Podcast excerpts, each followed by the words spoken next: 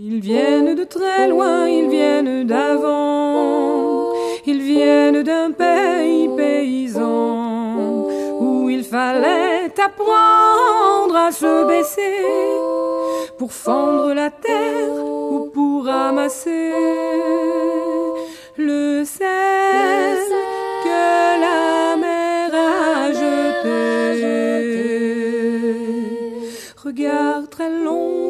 photo passé, sans peine, sans joie ni regret, le complet du mariage et les robes blanches ne sautent plus guère que pour les dimanches.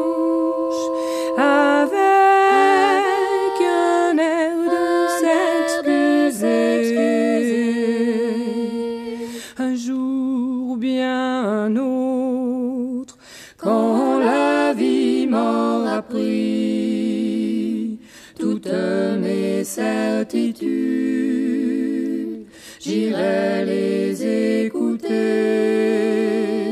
j'irai me reposer à l'ombre de la patience des anciens. Radio Méga 99.2, bienvenue, amis auditrices, amis auditeurs, dans l'émission À l'ombre de la patience des anciens, une émission proposée en direct tous les samedis à partir de 11h avec une rediffusion euh, le vendredi à 17h sur cette même radio située à Valence, dans la Drôme, au 35 rue Promso.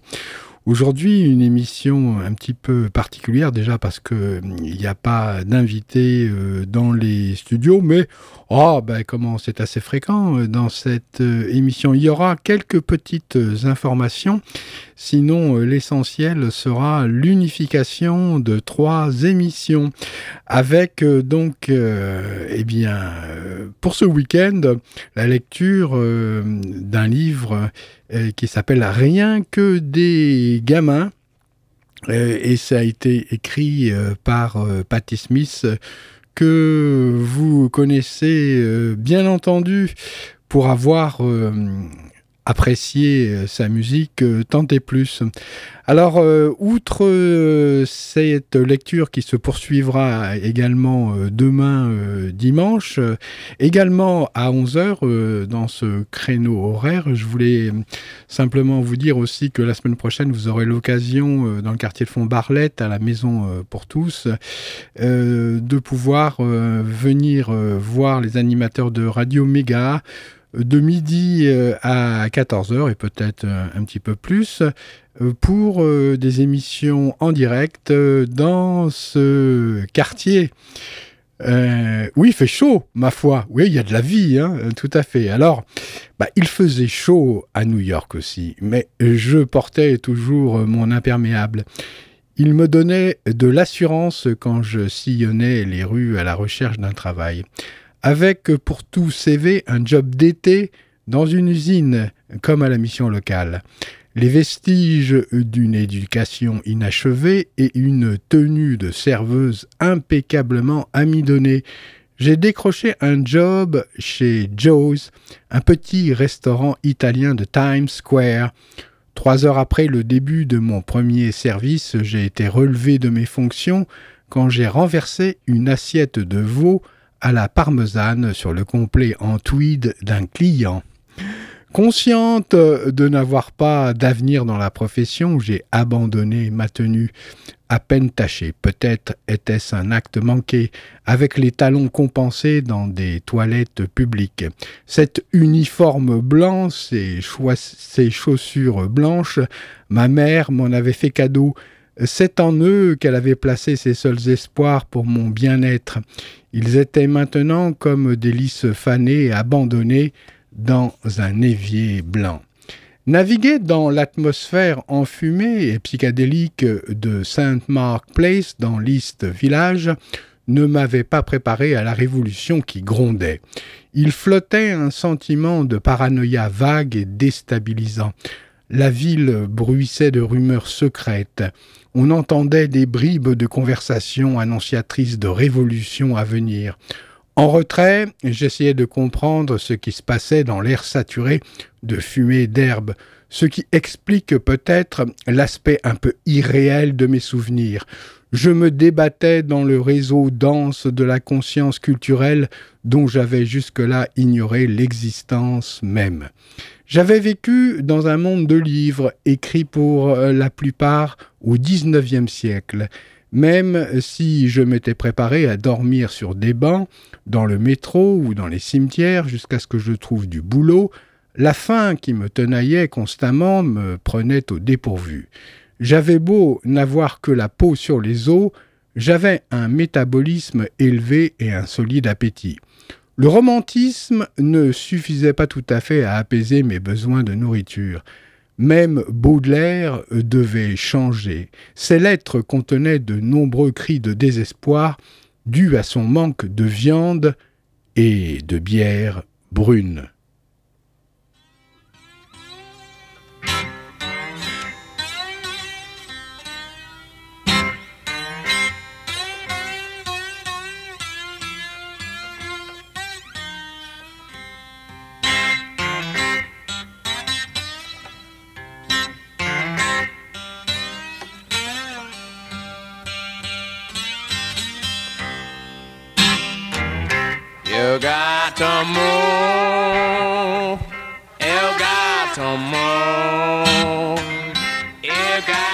one more.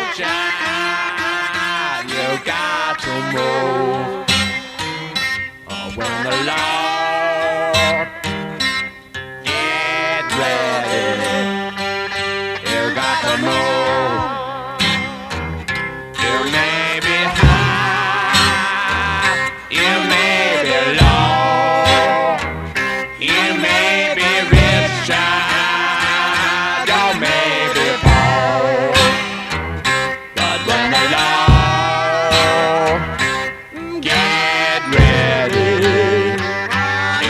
Il me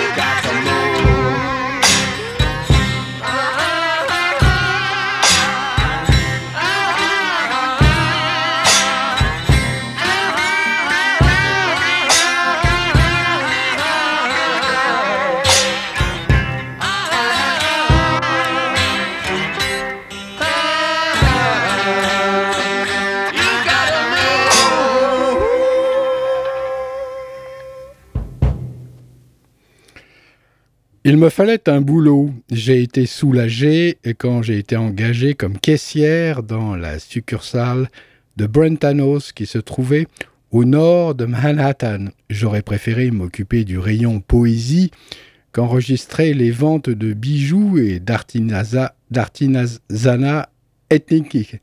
Ethnique, eh ben, c'est dur à dire. Mais j'aimais bien regarder les amulettes venues de pays lointains bracelets berbères, collier de coquillages d'Afghanistan et un Bouddha incrusté de pierre. Mon objet préféré, c'était un modeste collier de Perse. Il était fait de deux plaques de métal émaillées reliées par de lourds fils noirs et argentés, comme un très ancien et exotique scapulaire. Il coûtait 18 dollars, une fortune à l'époque, pendant les heures creuses, je le sortais de son étui, je suivais du doigt la calligraphie gravée sur sa face violette et je m'inventais des histoires sur euh, son origine. Peu après que j'ai commencé à travailler là, le garçon que j'avais brièvement rencontré à Brooklyn est entré dans le magasin avec sa chemise blanche et sa cravate. Il était métamorphosé. On aurait dit un écolier catholique. Il m'a expliqué qu'il travaillait à la librairie Brentanos située downtown, qu'il avait un avoir et qu'il voulait l'utiliser. Il a passé un long moment à examiner tous les objets, les perles, les petites figurines, les bagues de turquoise. Je vais prendre ça, a-t-il enfin décrété. C'était le collier persan. Oui, moi aussi, c'est mon préféré. Il me fait penser à un scapulaire. T'es catholique? m'a-t-il demandé. Non, mais j'aime bien les, les objets euh, catholiques. Euh, c'était tout. J'ai été enfant de cœur, a-t-il répliqué avec un grand sourire. J'adorais manier l'encensoir. J'étais contente qu'il ait sélectionné l'article qui avait mes faveurs, mais ça me peinait de voir partir le collier. Lorsque je l'ai emballé pour lui tendre, j'ai lâché sans réfléchir. Ne le donne à aucune autre fille que moi. Immédiatement, j'ai été gêné, mais il s'est contenté de sourire. Promis. Après son départ, j'ai contemplé l'emplacement vide où le collier reposait auparavant sur un morceau de velours noir. Le lendemain matin, un bijou plus sophistiqué le remplaçait, mais il lui manquait la simplicité mystérieuse du collier persan.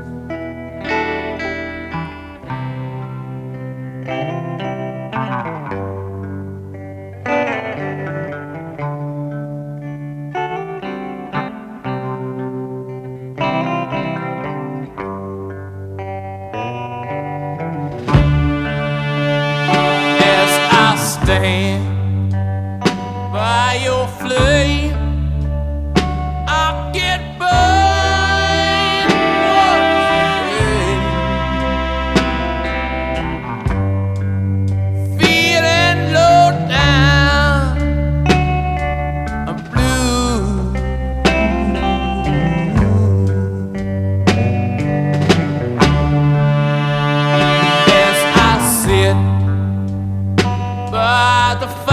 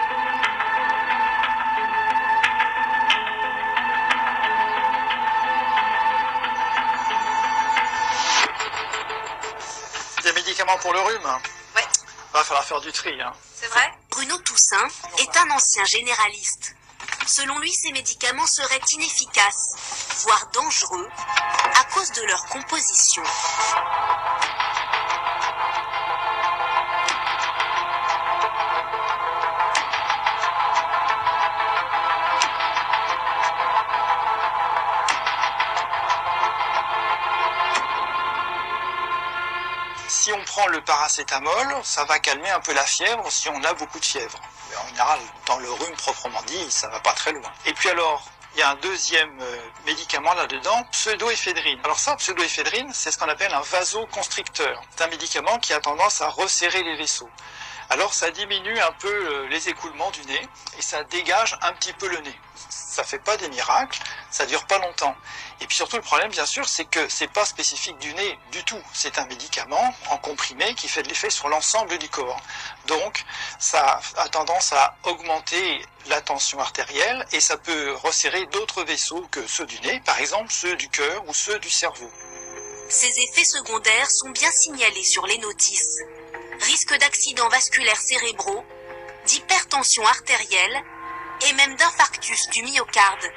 Les plus graves sont causés par ces vasoconstricteurs comme la pseudoéphédrine, une molécule présente dans la composition d'un médicament anti-rhume sur deux. Pour Bruno Toussaint, le verdict est sans appel. Tous ces médicaments composés là contre le rhume, faut arrêter de s'en servir. Faut les retirer du marché. Alors en attendant que les autorités prennent les mesures qui s'imposent, en pratique, faut que les patients comprennent que c'est des médicaments qui ne rendent pas vraiment service, ils sont beaucoup trop dangereux pour les services qu'ils rendent. Il faut que les médecins le sachent aussi. Heureusement, il y en a qui s'informent, et les pharmaciens également.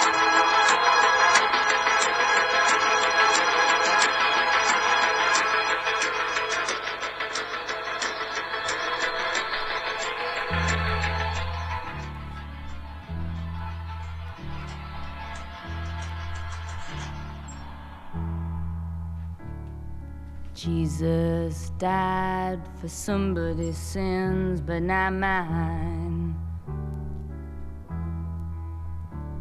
Milton, pot of thieves, wild cord of my sleeve, thick, heart of stone. My sins, my own, they belong to me,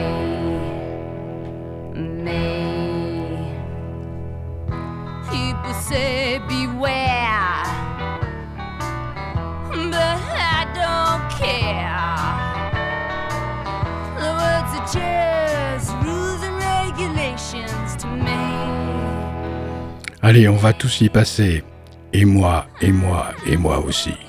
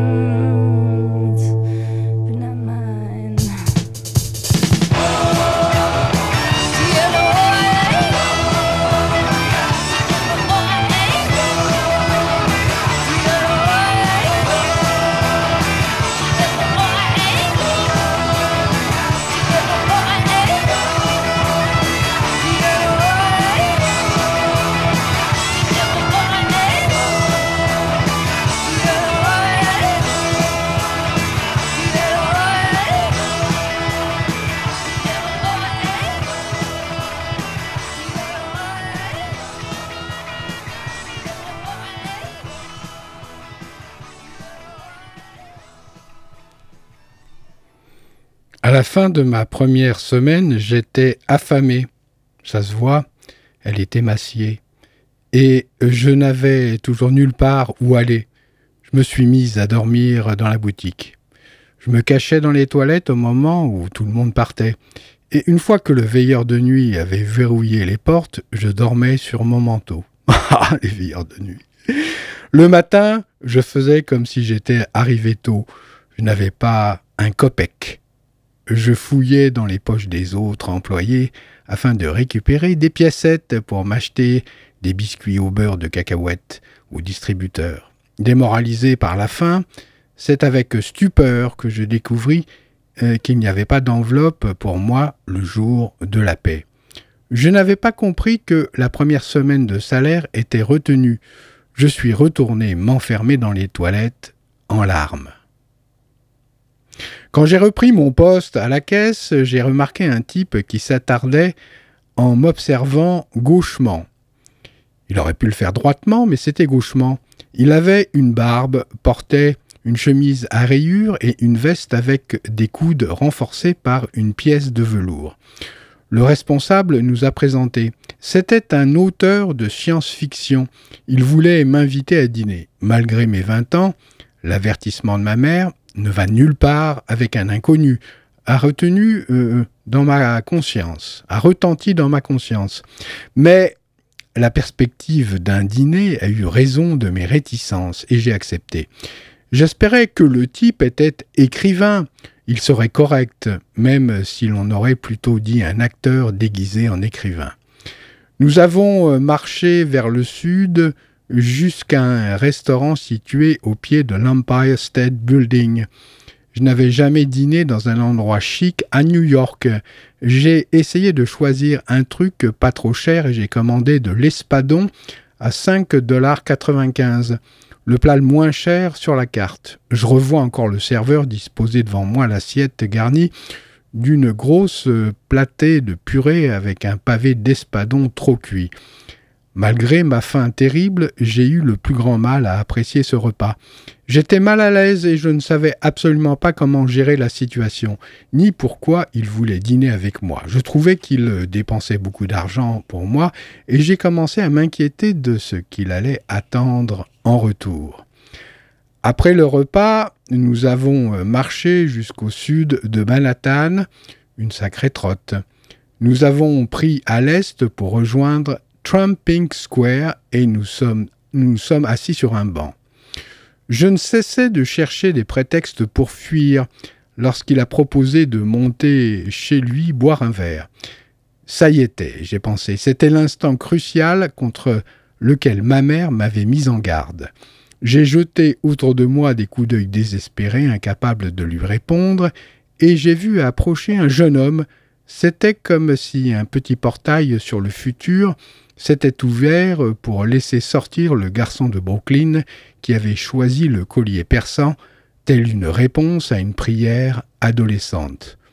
J'ai immédiatement reconnu ses jambes, légèrement arquées, et ses boucles folles. Il portait une salopette et un gilet en peau de mouton. Autour de son cou, des rangs de colliers de perles indiennes. Un jeune berger hippie, j'ai couru vers lui et lui ai pris le bras. Salut Tu te souviens de moi? Bien sûr, il a souri. J'ai besoin d'aide. Tu veux bien faire semblant d'être mon mec? J'ai lâché d'une traite.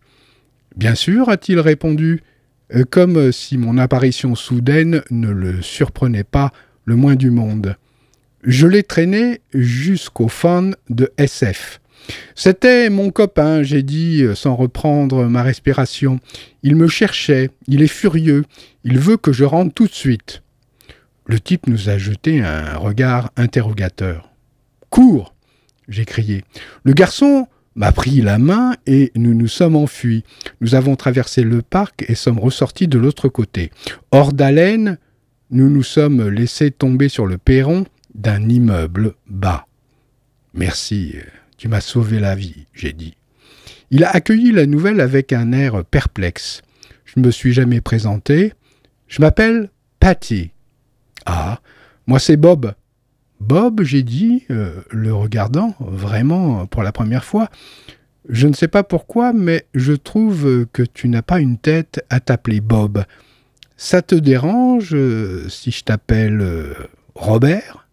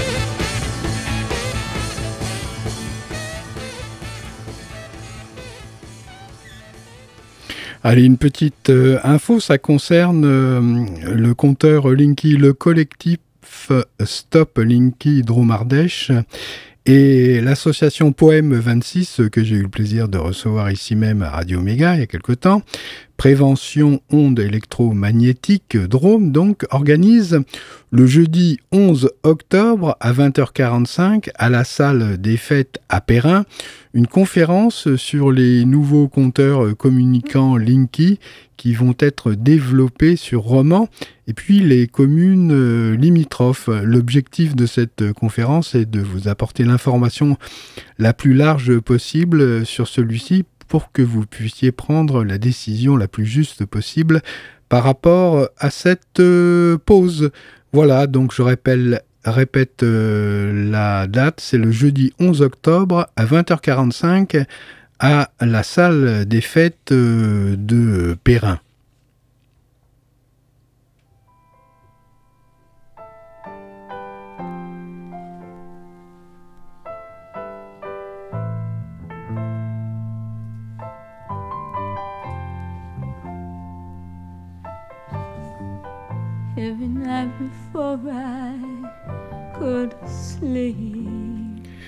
Le soleil euh, s'était couché sur euh, l'avenue B. Il m'a pris la main et, nous nous sommes promenés dans l'East Village. Il m'a acheté un egg cream à James Spey au coin de Saint Mark Place et de la deuxième avenue. C'est moi qui faisais les frais de la conversation. Il se contentait de m'écouter en souriant. Je lui ai raconté des histoires de mon enfance, les premières d'une longue série, l'histoire de Stéphanie, l'histoire de la parcelle et l'histoire du dancing de l'autre côté de la route. J'étais surprise de me sentir tellement à l'aise et en confiance avec lui. Il m'a avoué plus tard qu'il était en plein trip d'acide.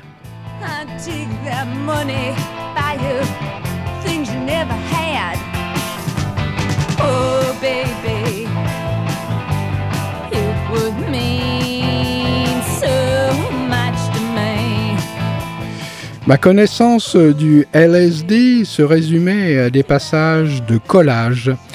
Un petit livre d'Anaïs Nin. Je ne savais rien de la culture psychédélique qui florissait à l'été 67.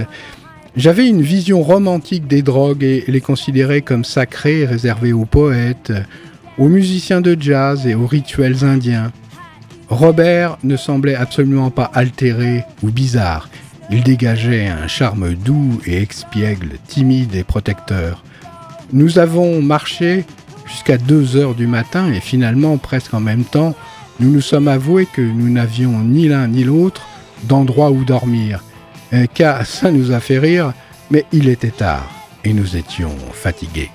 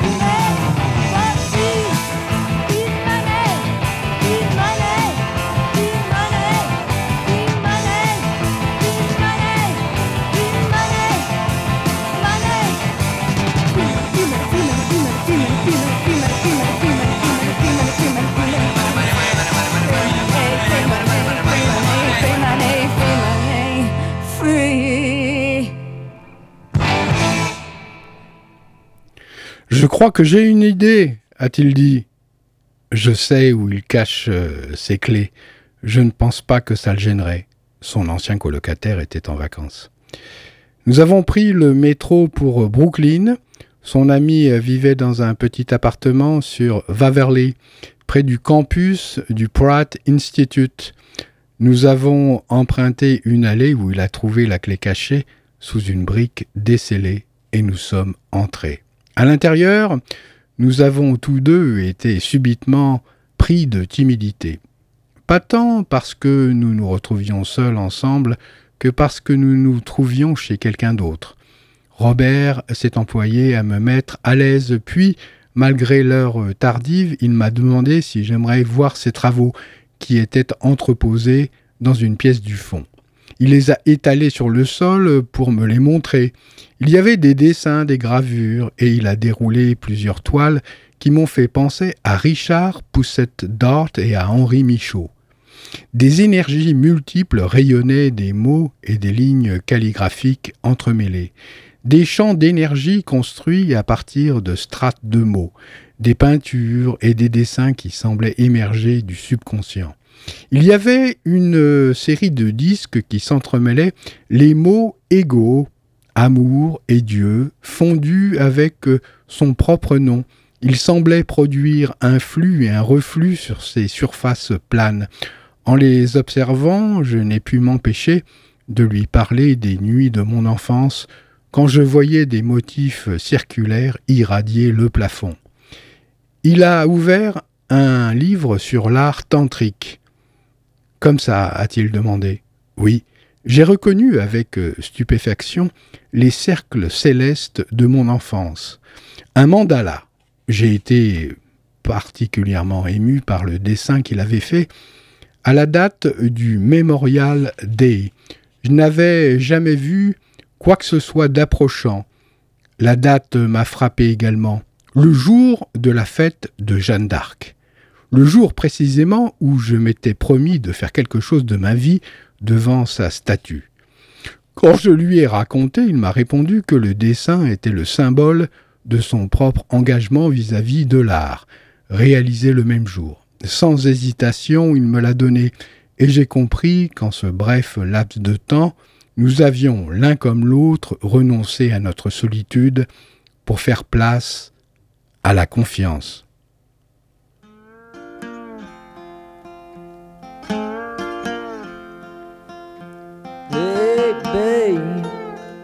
What's in your eyes? I saw them flashing like airplane lights.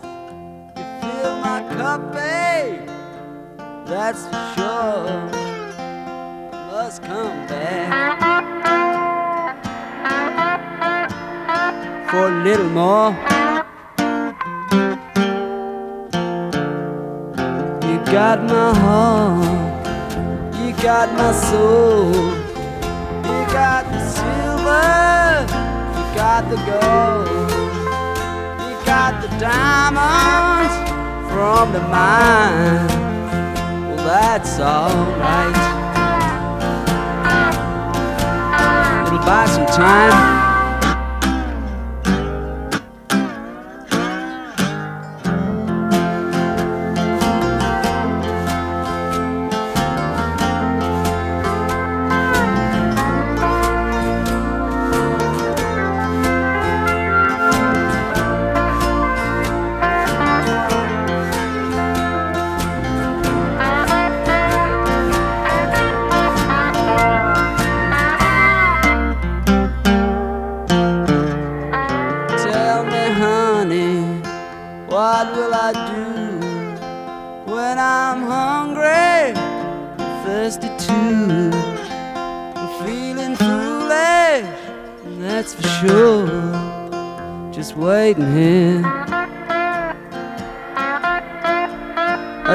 Kitchen door.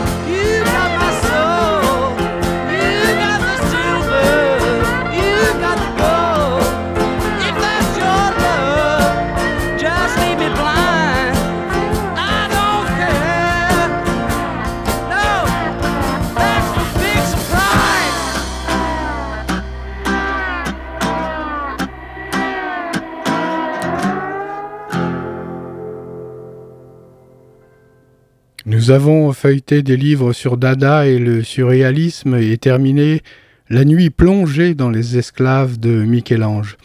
Sans parole, nous nous imprégnions de nos idées respectives et au point du jour, nous nous sommes endormis dans les bras l'un de l'autre. À son réveil, il m'a gratifié de son sourire en coin, et j'ai su qu'il était mon chevalier. Comme euh, si c'était la chose la plus naturelle du monde, nous sommes restés ensemble, ne nous quittant que pour aller travailler.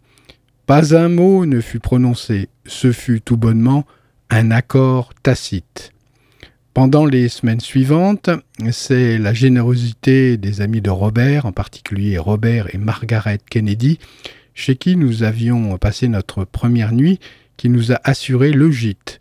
Notre chambre était une mansarde qui contenait un matelas, les dessins de Robert punaisés au mur et ses toiles roulées dans un coin, et je n'avais que ma valise écossaise pour tout bagage. Je suis certaine que ce n'était pas un mince fardeau pour ce couple de nous héberger, car nos ressources étaient bien faibles et j'étais mal à l'aise en société. Le soir, nous avions la chance de partager la table des Kennedy. Nous mettions de l'argent de côté. Chaque cent était destiné, destiné à prendre un appartement à nous. Je faisais des heures supplémentaires chez Brentanos et sautais le déjeuner j'ai sympathisé avec un autre employé, Francis Finlay, une fille délicieusement excentrique et discrète. Devinant ma situation, elle me laissait des Tupperware pleins de soupe maison sur la table du vestiaire du personnel. Ce petit geste de réconfort a scellé le début d'une longue amitié. Peut-être était-ce le relâchement dû au soulagement, d'avoir enfin un refuge sûr, mais je me suis comme effondré, exténué et à bout de nerfs. Bien que je n'ai jamais remis en doute ma décision de faire adopter mon enfant, j'apprenais que donner la vie et s'en aller n'était pas si facile que ça. C'était sans doute une réaction tout à fait humaine. Quoi qu'il en soit, j'ai traversé une période de mélancolie et d'abattement. Je pleurais tellement que Robert m'avait affectueusement surnommé l'éponge.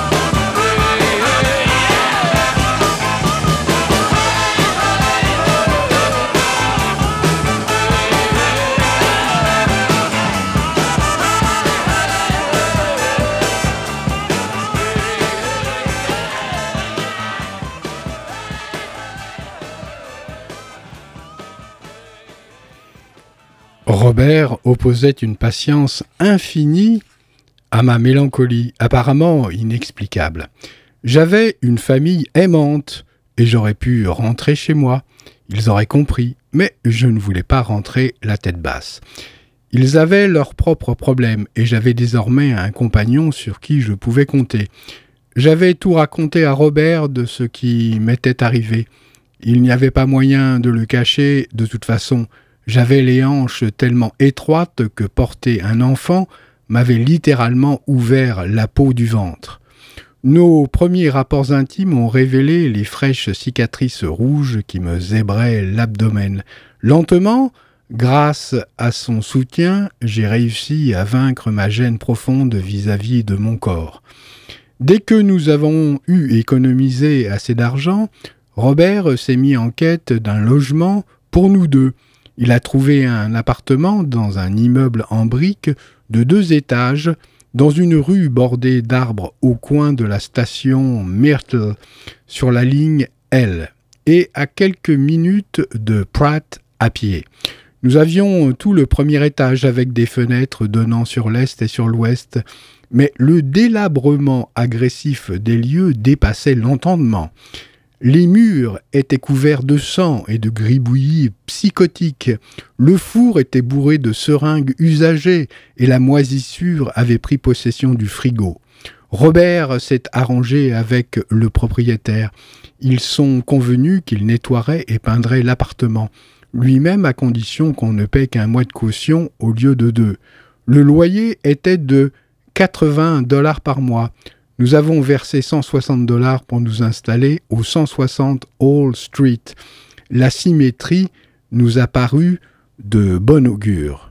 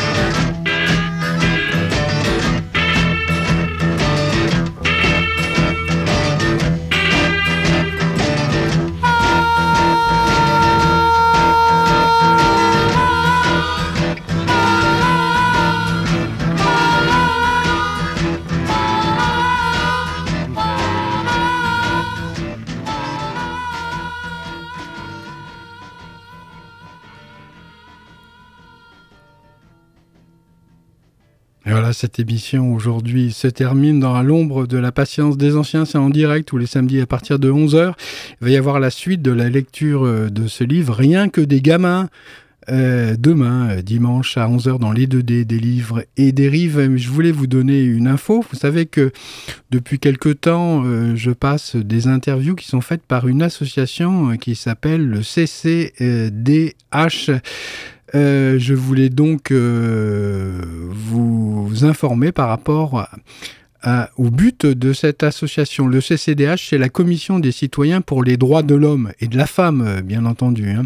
Association loi 1901 créée en 1974 en France, la Commission des citoyens pour les droits de l'homme se donne pour objectif de faire respecter les droits de l'homme dans le domaine de la psychiatrie et de la santé mentale. Conformément à la déclaration qu'elle a rédigée et qui explicite ces droits, euh, CCDH euh, recueille aussi et, ainsi des témoignages, mais aussi des statistiques et des rapports sur les abus psychiatriques tels que les internements abusifs, les traitements brutaux et destructifs, électrochocs neuroleptiques ou les diagnostics frauduleux qui font sombrer des millions d'individus dans la spirale destructive de la psychiatrie. Les données sont ensuite utilisées afin de susciter une prise de conscience de la part des autorités et du public en général.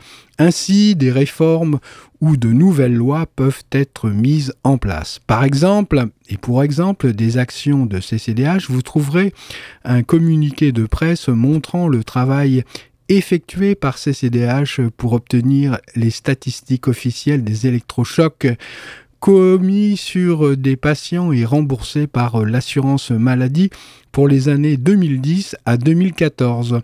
Le tribunal administratif de Paris a donné gain de cause à l'association CCDH. Il a ordonné la communication à l'association des statistiques de sismothérapie électrochoc remboursée par l'assurance maladie pour les années 2010 à 2014. Et voilà, donc vous pouvez aller évidemment, si ça vous intéresse, sur le site www.ccdh.fr. Merci de votre fidèle écoute, amis auditrices et amis auditeurs d'à l'ombre, de la patience euh, des anciens. Bon week-end et puis euh, portez-vous bien. Lenteur des collines et force du vent chaude braise au fond du sabot, sagesse des histoires qu'ils ont racontées, pour se souvenir, se réchauffer. Et ne plus jamais oublier. Un jour ou bien un autre quand la vie m'aura pris toutes mes certitudes, j'irai les écouter, j'irai me reposer à l'ombre de la patience des anciens.